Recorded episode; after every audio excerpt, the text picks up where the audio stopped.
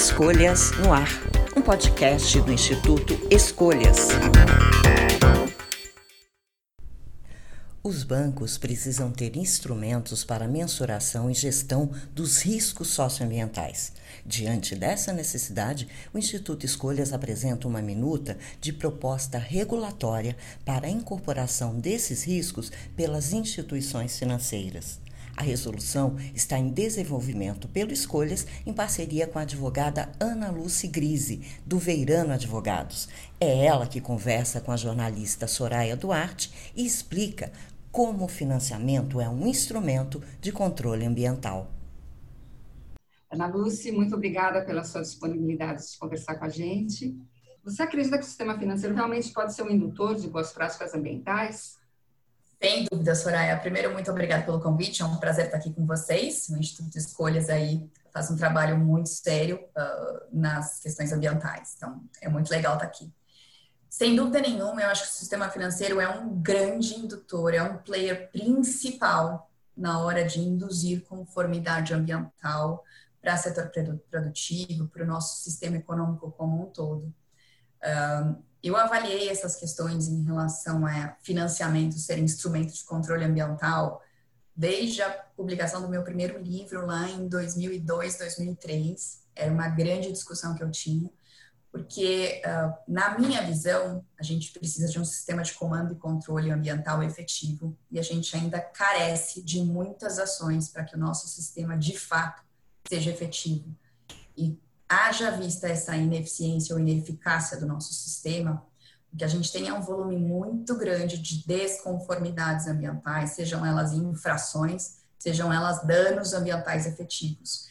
Neste contexto, na minha opinião, seria extremamente relevante que a gente procurasse que o funding no país, então aí as grandes linhas de financiamento, as decisões sobre investimentos, uh, em cotas, ações, elas fossem precedidas de uma avaliação de conformidade ambiental uh, e não para que na hora que eu faço essa avaliação eu decida que eu não vá fazer uh, o investimento, eu não vá decidir pelo equity, eu não vá decidir pela liberação da linha de financiamento. Não é isso. É para que a gente consiga incluir nestas ações condições ambientais a serem cumpridas, como se fosse um sistema para transição para obter conformidade.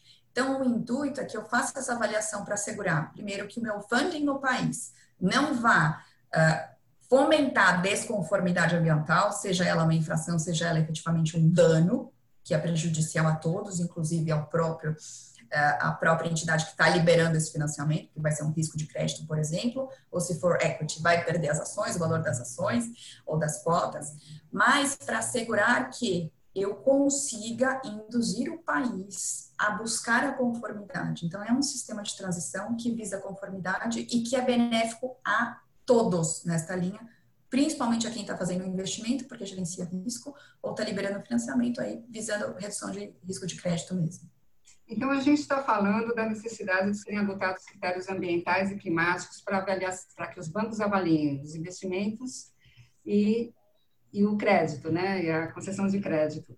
Como que anda essa discussão, né, tanto no, internacionalmente aqui no Brasil, para adoção desses, desses critérios?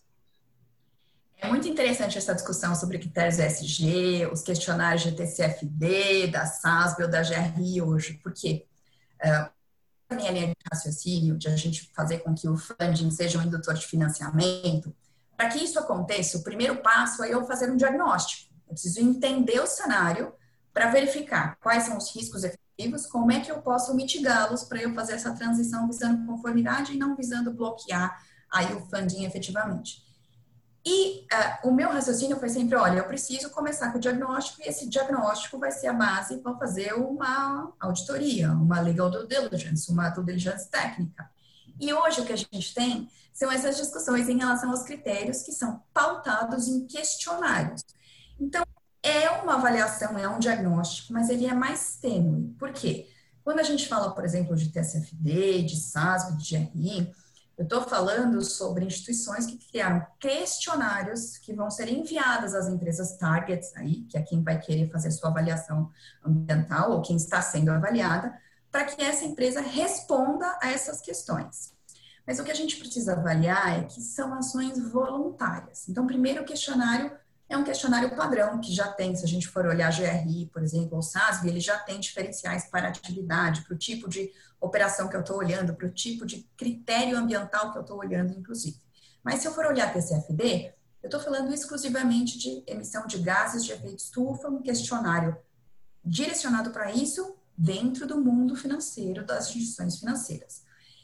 São ações, então, voluntárias que abrangem um determinado aspecto e que vão ser direcionados dentro das empresas em alguma parte aí para quem está no dia a dia da operação, mas não para quem de fato tem as decisões em relação à operação. Então, a qualidade das informações, das respostas fornecidas nesse questionário e a validação dessas respostas não é feita. Eu trabalho com informações concedidas voluntariamente sem validação. Estes são os nossos critérios aí dentro dos questionários padrões de TCFD, de GRI, de SASB e por aí vai. Se eu olhar esse contexto, as discussões mundiais hoje sobre ESG, e aí se a gente focar no E e no S, é ah, eu tenho que olhar as informações que eu consigo coletar, então que são disponibilizadas de forma voluntária e sem validação. Em cima delas eu crio um ranking e eu monto aqui o meu ranking, vai ser mais fácil para o investidor interessado olhar, já ele pega o ranking que está pronto e decidir em cima do ranking em quem ele, por exemplo, vai investir. Mas se eu olhar a origem das informações e o recorte que elas têm sem validação, isso significa que os critérios são muito frágeis, na minha opinião.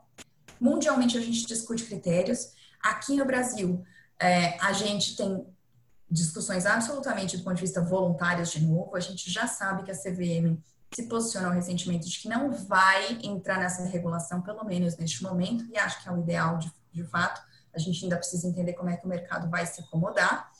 É, internacionalmente, continuamos com as mesmas discussões. A gente já teve, por exemplo, a CVM na Alemanha publicando em dezembro do ano passado um, seu, um guia de orientação em relação à divulgação de informações de risco socioambiental, mas ele é só um guia, é, um direcionador, ele também não é mandatório.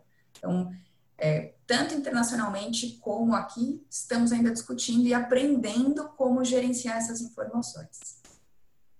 Muito bem. Bom, em conjunto com o Instituto Folhas, você é, você está trabalhando com, na elaboração de uma proposta para regulação de riscos ambientais e climáticos para o sistema financeiro aqui do Brasil.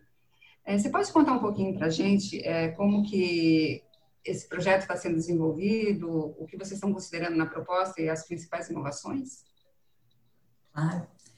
É, essa proposta, é, quando o Instituto Escolhas me convidou para a gente trabalhar junto, ela vai ser uma. A ideia é que ela seja uma evolução do que a gente tem hoje da Resolução 4327. É, se eu for puxar o histórico aqui rapidinho para contextualizar, a 4327 foi publicada em 2014 pelo Conselho Monetário Nacional, aí, publicação via Bacen. Uh, depois de ter havido uma consulta pública em 2012 que abrangia duas normas diferentes e que eram muito mais detalhadas do que efetivamente a gente teve de publicação na 4327. Eu tinha um relatório socioambiental obrigatório em uma das normas, essa norma não acabou, acabou não sendo publicada, então esse relatório deixou de ser aí regulado, não, não existe hoje. Eu tinha uma norma muito mais efetiva do que programática. A 437 acabou sendo uma norma programática de governança ambiental dentro das instituições financeiras. Naquele momento foi entendido como o primeiro passo essencial, ok, a gente tem hoje uma governança ambiental instalada nas instituições reguladas a funcionar pelo Banco Central, mas a nossa ideia aqui no projeto é que a gente avance. E, é, por até é, incrível que pareça, enquanto a gente estava trabalhando nisso, a gente teve aí a surpresa de um uh, anúncio do Banco Central via live, uh, informando que, de fato, vai haver uma atualização da 4327 via é, melhor definição do que são riscos socioambientais e de como é que eles têm que ser gerenciados. Então, vai haver aí uma consulta pública para uma nova resolução. Nós já estávamos trabalhando exatamente nisso. E o diferencial, o inovador da nossa proposta é que existam métodos para fazer a valoração dos riscos socioambientais. A gente precisa, de alguma forma, entender como precificar o que a gente está conversando. E essa é a proposta que está dentro dessa norma de resolução que a gente preparou, e aí tem todo um contexto econômico, foi feita por economista, uh, super recomendado, e a gente trabalhou conceitos legais e de economia junto para essa próxima norma, e a ideia é que a gente apresente isso para o Banco Central, já até com uma, um primeira, uma primeira minuta, quem sabe, para ir para essa consulta pública e depois aí receber ainda uh, mais uh, algum melhoramento. Mas acho que a ideia central é essa. Muito bem. Bom, Ana, a gente encerra dessa forma a nossa conversa. Agradeço mais uma vez a gentileza né, e o tempo para conversar com a gente. E, e até, até uma próxima oportunidade. Eu que agradeço, Soraya. Obrigada, até mais. Tchau, tchau. Até. Até o próximo episódio do Escolhas no Ar.